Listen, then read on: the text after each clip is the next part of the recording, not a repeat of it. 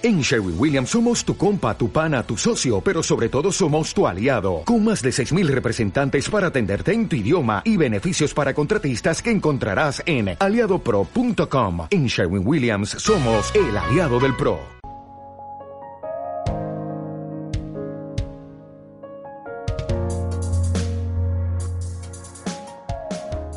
Fotografiando la noche, el podcast enfocado en astrofotografía y astronomía.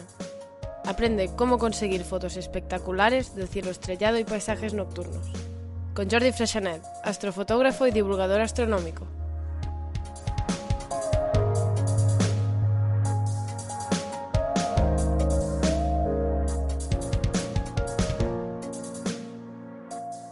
Hola fotonoctámbulos, bienvenidos a vuestro podcast de astrofotografía y astronomía. Este es el episodio 59, mi evolución como astrofotógrafo.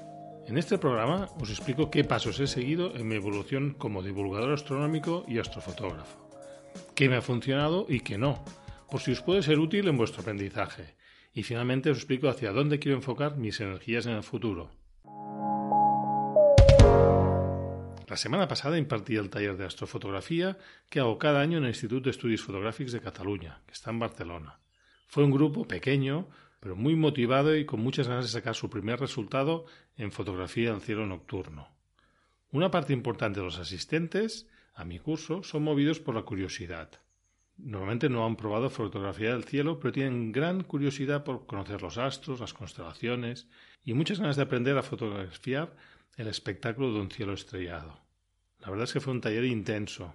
Tras una tarde de sábado de teoría, nos desplazamos a la localización para practicar y sin dormir mucho el domingo revelamos y editamos algunas fotos y enseñé cómo hacer de manera fácil panoramas, star trails y apilado de primer plano y cielo.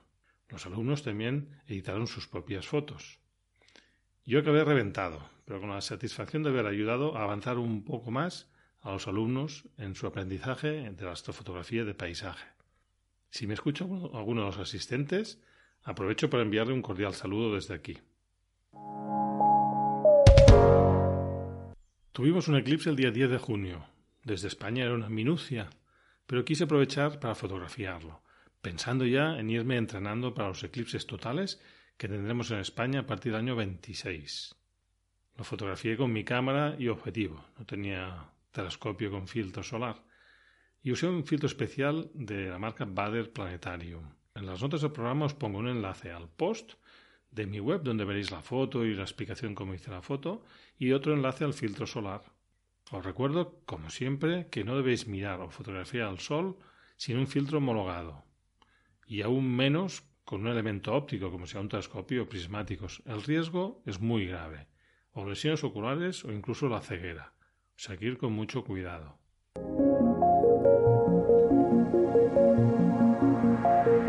Efemérides.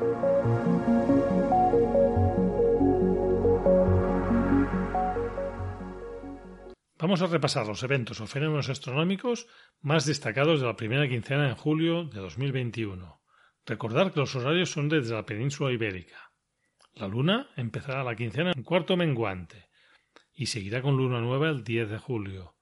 Apuntaos estas fechas. Para captar la Vía Láctea para mí, el momento ideal para captar el arco de la Vía Láctea es en esta, luna nueva de julio. Eso en mi latitud. Ya que empieza la noche con la Vía Láctea ya por encima del horizonte y tienes la primera parte de la noche, las primeras dos, tres horas, para fotografiarla sin que suba demasiado por el horizonte y que te quepa en el encuadre. Más adelante, en agosto, sale muy pronto y cuando se hace noche ya está bastante alta. Tienes que correr la primera hora si quieres captar un arco de la Vía Láctea que no sea demasiado alto, que no, tengas problemas con la, altura de tu foto.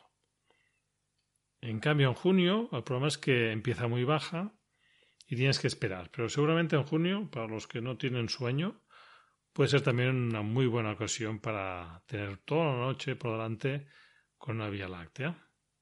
De conjunciones tenemos el día 12 y 13 de julio, que tendremos Marte y Venus muy próximos entre sí, solo 0,5 grados, medio grado, y la Luna estará a unos 4 grados. El problema es que hay una gran diferencia de brillo entre Marte y Venus, entre 4 y 5 magnitudes, como los veréis bastante bajos en el horizonte oeste, Marte, hasta que no sea muy oscuro, no se verá y estará muy, muy bajito. Pero vale la pena el reto de intentar observarlos con prismáticos o con telescopio y si os animáis a intentar fotografiarlos, quizá con la compañía de la Luna. De planetas tenemos a Mercurio muy bajo en el amanecer, Venus, como he dicho antes, bajo en el oeste, tras la puesta del Sol, y Marte, bajando, bajando cada día por el oeste, se cruzará con Venus el día 12. Y Júpiter y Saturno cada vez mejor, salen ya a medianoche por el este y los tendremos la mayor parte de la noche. El tema de hoy ha salido una petición que me hicisteis bastante, hace bastante tiempo y de hecho no tengo apuntado quién me la envió. Hasta ahora me había resistido porque pensaba que igual no era interesante que os explique mi evolución. Pero bueno, esta semana tenía poco tiempo para preparar el podcast y pensé que sería un tema fácil. pero cuando he empezado a preparar, el tema tiene miga, porque se trata de sacar conclusiones. ¿Qué me ha funcionado y qué no me ha funcionado? ¿Qué haría ahora si volviera a empezar con la ficción? ¿Qué consejos os puedo dar a los que empezáis? O sea que me toca estrujarme el coco. Pero seguro que me serviría a mí también hacer un poco de balance y enfocar al futuro con nuevas energías. Así empiezo desde el principio. Mi interés por la astronomía empezó cuando hacía sexto de GB, tenía 12 o 13 años, y todo empezó con un libro de astronomía que corría por casa, se llamaba Maravillas del Cielo. Un libro así bastante grande, con fotos en color, algunos eran dibujos, incluso en esa época no había tanta fotografía astronómica, fotos anticuadas con poca calidad, pero eso despertó mi curiosidad. Empecé a imaginarme y a soñar con, con observación astronómica, con conocer los astros, las constelaciones. Y con esa edad tan temprana me apunté a una asociación astronómica que hay en Barcelona, se llama Aster. Hice salidas, pero claro, todos los, los compañeros de la asociación eran mayores, yo era no iba ni adolescente. Pero bueno, me cuidaron muy bien. Hicimos alguna salida, hacer fotografía cerca de Barcelona. Saqué la cámara de mi padre con un objetivo fijo, con un carrete, y alguna foto salió. Me regalaron un telescopio sencillito, hice algunos pinitos, ya, ya comprobé que era complicado. ¿eh? Usar un telescopio no es, no es fácil.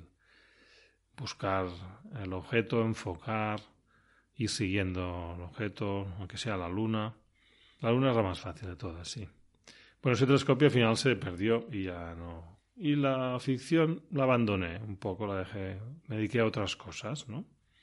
Pero en 2003 ya, cuando cumplí los 40 años, pues me hicieron un regalo de cumpleaños, ¿no? De los 40, un telescopio, que además estaba muy bien elegido, un telescopio reflector, 130 milímetros de diámetro, 900 milímetros de distancia focal, montura ecuatorial, y bueno, desde que empecé con ese telescopio, muchas noches, en que era invierno, ¿eh? salía a, observar y bueno, me costó mucho acostumbrarme, sobre todo a la montura ecuatorial, al movimiento. Aquí es un trueno que está haciendo una tormenta bastante fuerte, pero bueno, espero que no se note mucho en la grabación. Lo que me costó más es acostumbrarme a la montura ecuatorial, porque el movimiento no es intuitivo.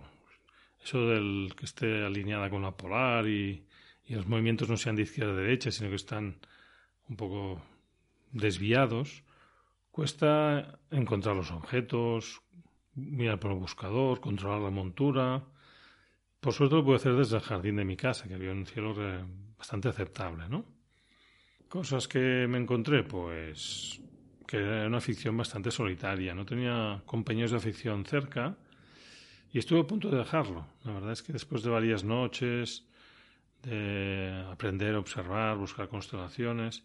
Y a cabo de unos meses, seis meses así, me llegó también un curso de, observación astronómica que organizaba el Instituto de Ciencias de Educación y se hacía en, el Montsec, en Àger, en Cataluña, ¿no? Duraba una semana, eran todas las tardes y eso me fue perfecto, ¿no? Me motivé muchísimo.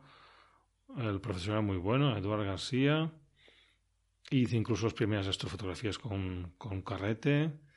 Entonces, pues con las fotografías me las ponía en papel vegetal encima y iba pintando las constelaciones. Y así aprendí mucho a reconocer constelaciones. Pues en esa época estaba muy enfocado a observación visual, sobre todo cielo profundo y un poquito de planetaria.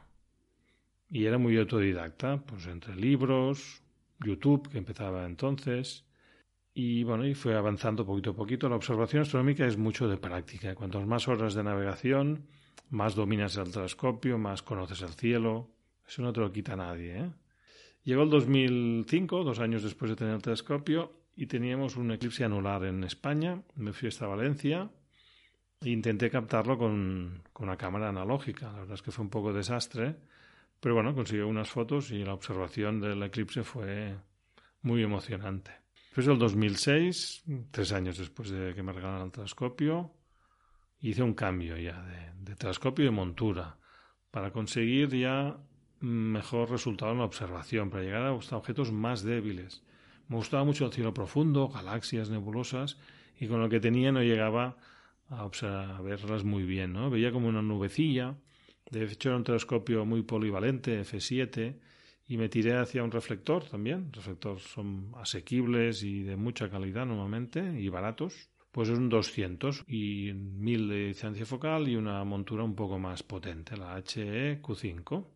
Y bueno, la verdad es que cuando lo estrené dije, ostras, pues no se nota tanto la diferencia. Yo pensaba que notaría aquí mucho más mejora y bueno, sí que había mejora, pero no era muy, muy espectacular, ¿no?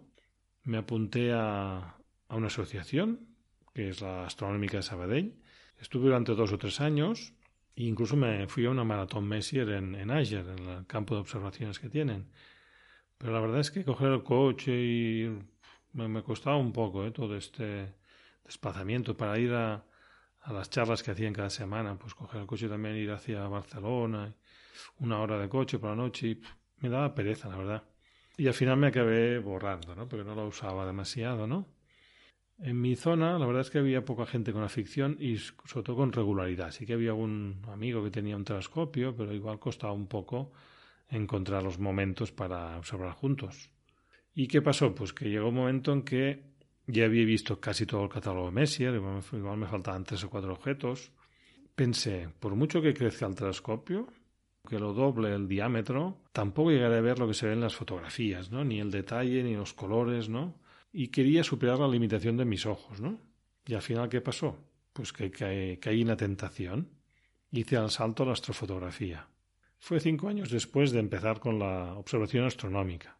Y de hecho me fue muy bien la, el rodaje en observación porque conocía el cielo muy bien y, y me movía con mucha facilidad. A veces las dificultades de los astrofotógrafos, si no tienen una base de observación astronómica, es que no saben, no conocen el cielo y les cuesta mucho saber qué están fotografiando, cómo moverse, pero bueno. Entonces hice el salto el año 2008 y me estuve ocho años haciendo astrofotografía de cielo profundo, ¿eh? que era la que más me gustaba. Primero empecé con un carrete de prueba, compré un anillo T una cámara analógica que tenía y comprobé el desastre. El enfoque imposible, porque claro, por el visor de la cámara no veías nada. El seguimiento fatal, y que como no veías el resultado, no sé, hasta que no ibas a revelarlo, el revelar también un desastre, o sea que comprobé que con fotografía analógica no conseguiría sacar nada, ¿no? Y me compré la primera cámara digital, reflex digital, una 400D, que en ese momento era cara y muy limitada, pero bueno, mucho mejor que las analógicas. Tenía el objetivo de kit y, el anillo, y compré el anillo T. Y el inicio fue lento, la verdad, y costoso. Material bastante caro. ¿Y qué limitaciones me encontré? Pues el cielo profundo, pues el guiado. El guiado es crítico. Si no tienes un buen guiado no puedes conseguir fotografiar objetos de cielo profundo con suficiente exposición. El resultado que se acaba era bastante malo, ¿no? Después, el telescopio, necesitas un telescopio de guiado, una webcam, un software, todo el tema de software, conexiones, cables, drivers de Windows, software nuevo. Esto la verdad es que es un poco complicado, ¿no? Y, además las soluciones no te duran mucho, porque a la que actualizan Windows o lo que sea, un programa deja de funcionar y es un poco complicado, ¿no? No conseguí buen resultado al principio, ¿eh? Tenía que dedicar mucho tiempo, no, no solo a hacer la foto, sino a todo el tiempo de preparación, de configuración, etcétera, ¿no? La cámara, por su parte, tenía también sus problemas, tenía bastante ruido digital, las primeras eh, reflex digitales tenían bastante ruido. Y después estaba el tema de la edición de las fotos, ¿no? Usé el PixInsight, al principio solo PixInsight, y la verdad es que no llegué a dominarlo del todo. Tenía mi, mi mi pauta de revelado, etcétera, de, procesado. Pero bueno, la verdad es que fue un poco duro, ¿eh? A veces tenías ganas de dejarlo, ¿no? Pero bueno, yo insistía, insistía. Y encontré que necesitaba un emplazamiento idóneo para tener la montura, cuanto más fija mejor, para no tener que montar y desmontar cada vez. Y en el 2009 me monté en la azotea de mi casa una columna fija, donde poner la montura y con un cable hacia el interior de la casa, pues podía conectar con el ordenador. Y así fui haciendo. En el 2010, que eso eran dos años después de empezar a cielo profundo, me cambié la montura. La HECO 5, la, la mía como mínimo, tenía bastantes problemas de seguimiento y busqué una montura superior, con más capacidad de carga, ¿no? La EQ6, pero era una que estaba tuneada, habían cambiado algunas piezas, tenía un en vez del sistema de GoTo tenía un FS2, que es un pequeño ordenador.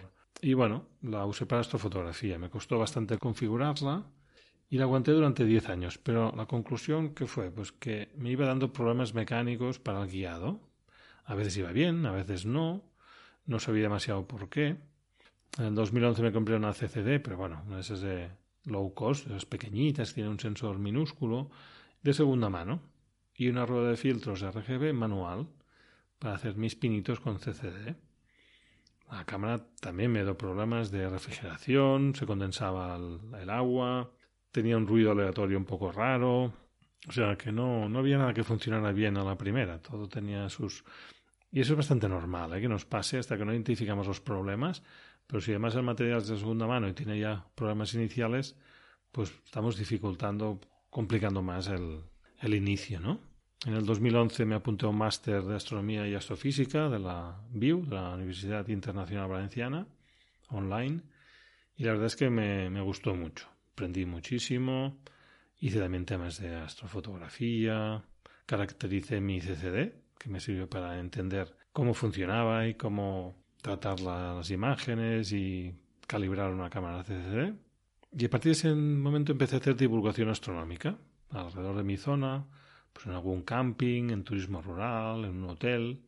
Y con los pocos ingresos que obtenía, pues me fui comprando material astronómico y fotográfico, que la verdad es que otro día sumé y no sé si me salían 12.000 euros en, en, 10 años o 12. Claro, si no fuera por estos ingresos, eso no, no me lo hubiera podido permitir, ¿no? Al cabo de unos años, en 2014, me compré un telescopio, porque el, hasta entonces usaba un, un reflector, ese 200.000, ¿no? Un reflector es muy largo y a veces para las monturas es complicado equilibrarlo incluso, es un poco no es simétrico. Me compré un astrofotógrafo de segundo mano que es, es como un catadióptrico, el Vixen Bisac, pero bueno, de segunda mano otra vez. Cuando lo miré estaba rayado el, espejo y bueno, tampoco lo he usado demasiado, la verdad. ¿eh? Es un telescopio bastante oscuro, es F8, F10 y se nota mucho ¿eh? con estos telescopios oscuros poco luminosos, quiero decir, cuando vas a hacer astrofotografía. Necesitas más exposición, el seguimiento es más, es más crítico. Y me cambié de cámara, pasé de la 400D a una 60D y la modifiqué, cambié el filtro de infrarrojo. Con todo este equipo empecé a hacer alguna prueba de astrofotografía paisaje. Uy, un trueno.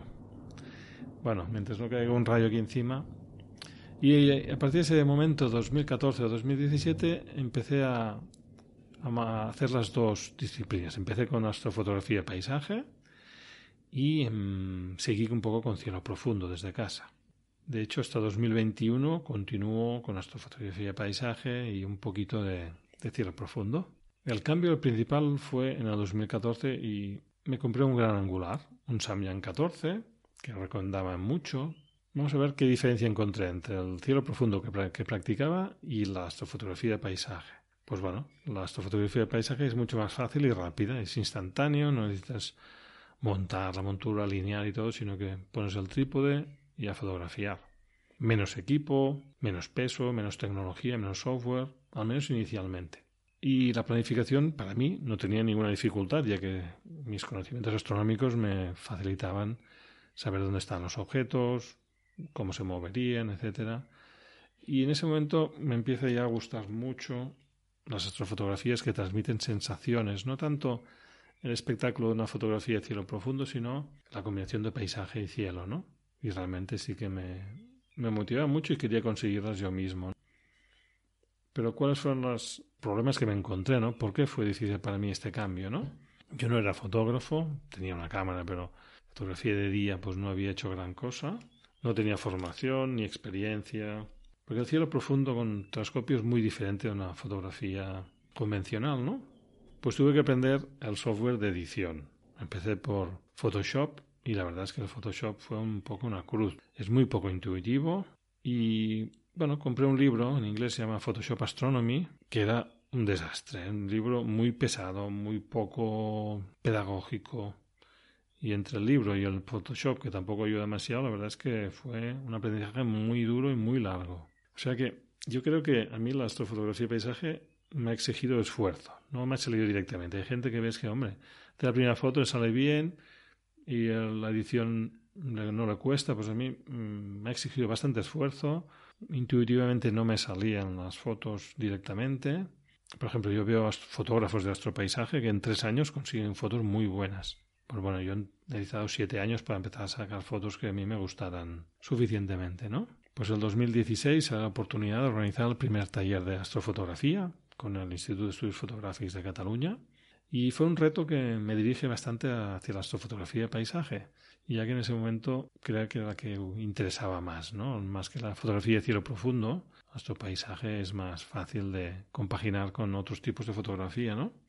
En el 2016 compro la primera cámara ya un poco ya buena para mí, una cámara dedicada a astrofotografía, la Sony S7S, y la modifico. ¿eh? En la compra ya la compro modificada la cámara, una pasada, un cambio abismal. Pasé de APS-C a full frame y además una cámara con mucho rango dinámico.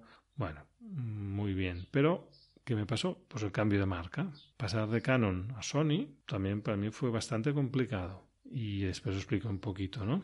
Empiezo a explorar algunas disciplinas un poco diferentes, como el timelapse, la fotografía a 360 grados, y ya nos vamos llegando, acercando al presente, ¿no? En 2019 decido cambiar la montura de, que tenía en casa y me compro una EQ6R y monto una casita para el observatorio, para cubrir la, montura y el, telescopio y no tener que desmontar cada noche.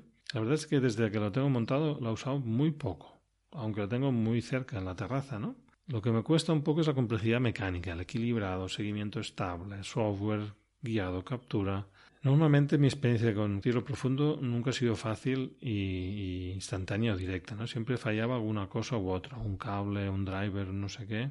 Algún astrofotógrafo me ha recomendado pues tener un equipo fijo, instalado, sin, sin desmontarlo, dejarlo montado, ajustado, equilibrado, en perfecto funcionamiento y mejor no tocarlo durante años. Es decir, ni cambiar el tubo, ni la cámara, ni el ni nada de nada, dejarlo ni el software, aunque se quede anticuado, Así puedes aprovechar las noches fotografiando y no pierdes el tiempo ajustando y configurando. Pues la verdad es que igual me lo plantearé ¿eh? de ahora en adelante porque siempre me ha costado bastante todos estos ajustes y configuraciones, ¿no? Cosas que estoy haciendo nuevas en astrofotografía y paisaje es trabajar más la composición. Fijaros al principio sacaba fotos con mucho cielo y poco suelo, ¿eh? a veces muy poco primer plano. Ahora voy bajando la rótula y me fijo por igual en las dos partes de, la foto, ¿no? que son complementarias para mí. Yo me sigo resistiendo a considerar el cielo nocturno como un simple fondo, como si fuera un cielo con cuatro nubes. Para mí tiene mucho peso y mucha importancia, pero creo que al primer plano puede ayudar mucho a reforzar el mensaje de un, cielo estrellado. Continúo formándome, no, no he parado nunca. Me fijo mucho cómo plantean los temas los profesores para mejorar como formador también. Y cada curso que hago, pues me apunto cosas para mejorar para el siguiente curso. Así que creo que poquito a poquito voy mejorando y ayudando más a mis alumnos a aprender.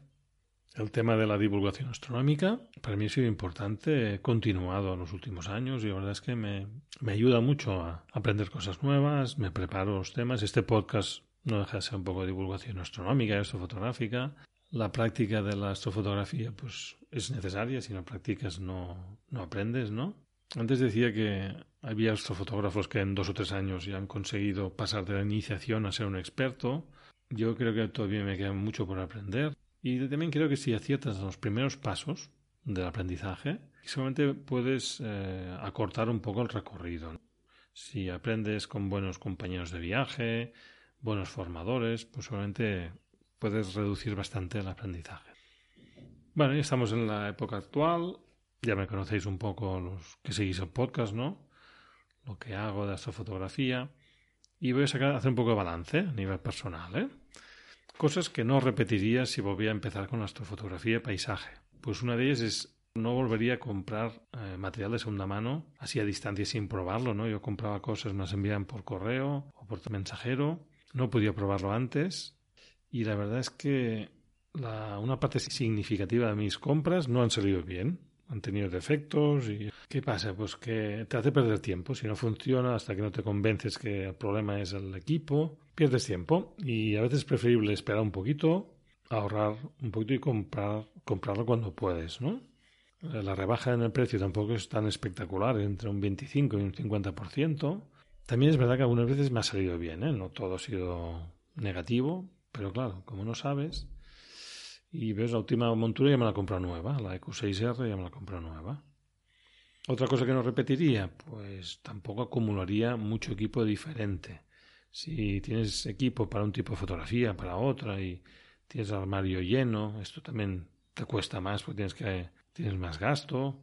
No solo equipo, sino también eh, centrarse en un tipo de foto y, dominar un equipo concreto.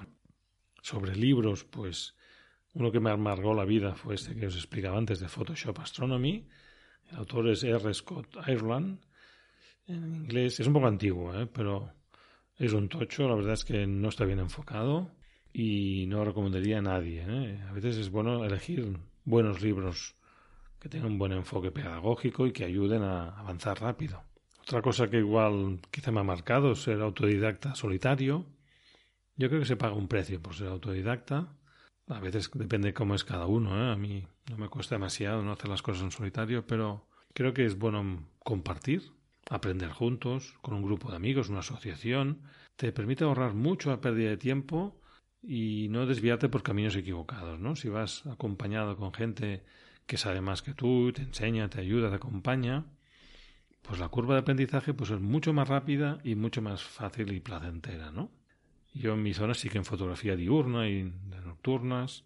Tengo un grupo de amigos que salimos de vez en cuando, eh, aquí donde vivo, y aprovecho para saludar a David, a Jordi, a José, a Marc, si me oyen, ¿eh? pero de astrofotografía sí no. Quizá también a veces me, va bien salir solo para tener espacio y, y poder planificar mis fotos, pero cuando puedo intento salir con, el grupo.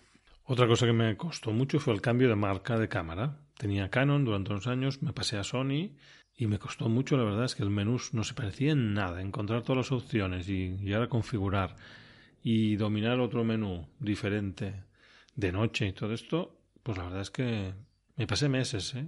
Ahora me lo pensaría dos veces antes de cambiar de marca y la verdad es que pienso, si me puedo quedar con Sony, ya no, no tengo ganas de cambiar, ¿no? Aparte del coste que tiene, porque claro, los objetivos los tienes que cambiar, sí que he usado adaptadores, pero ahora tiendo a buscar objetivos ya con la montura de Sony y todo eso, es que no, es un gasto importante, ¿eh? Tienes que tener un motivo muy, muy fuerte para cambiar de marca. Y otra cosa finalmente que no, que creo que también dificulta el aprendizaje es si quieres abarcar todo. Yo quiero hacer cielo profundo, planetaria, astrofotografía de paisaje, y además hacerla bien y con un equipo nuevo y, caro, ¿no? Pues necesitas muchos equipos diferentes, el software también es diferente, te dispersas en varias cosas, todo el proceso de captura, planificación, edición es diferente y lo más fácil es que no domines ninguna, ninguna de las tres disciplinas, ¿no? Yo encuentro que el, el, software cada vez me cuesta un poquito más, ¿no? Se me hace más cuesta arriba. Todos los botoncitos del software, que si la tecla F8 o el control no sé qué, si no lo usas muy a menudo, te vas olvidando las teclas y los trucos, ¿no? Procuro hacerme alguna chuleta, pero creo que hay superhombres o supermujeres que, que son capaces de hacer muchas cosas y todas bien.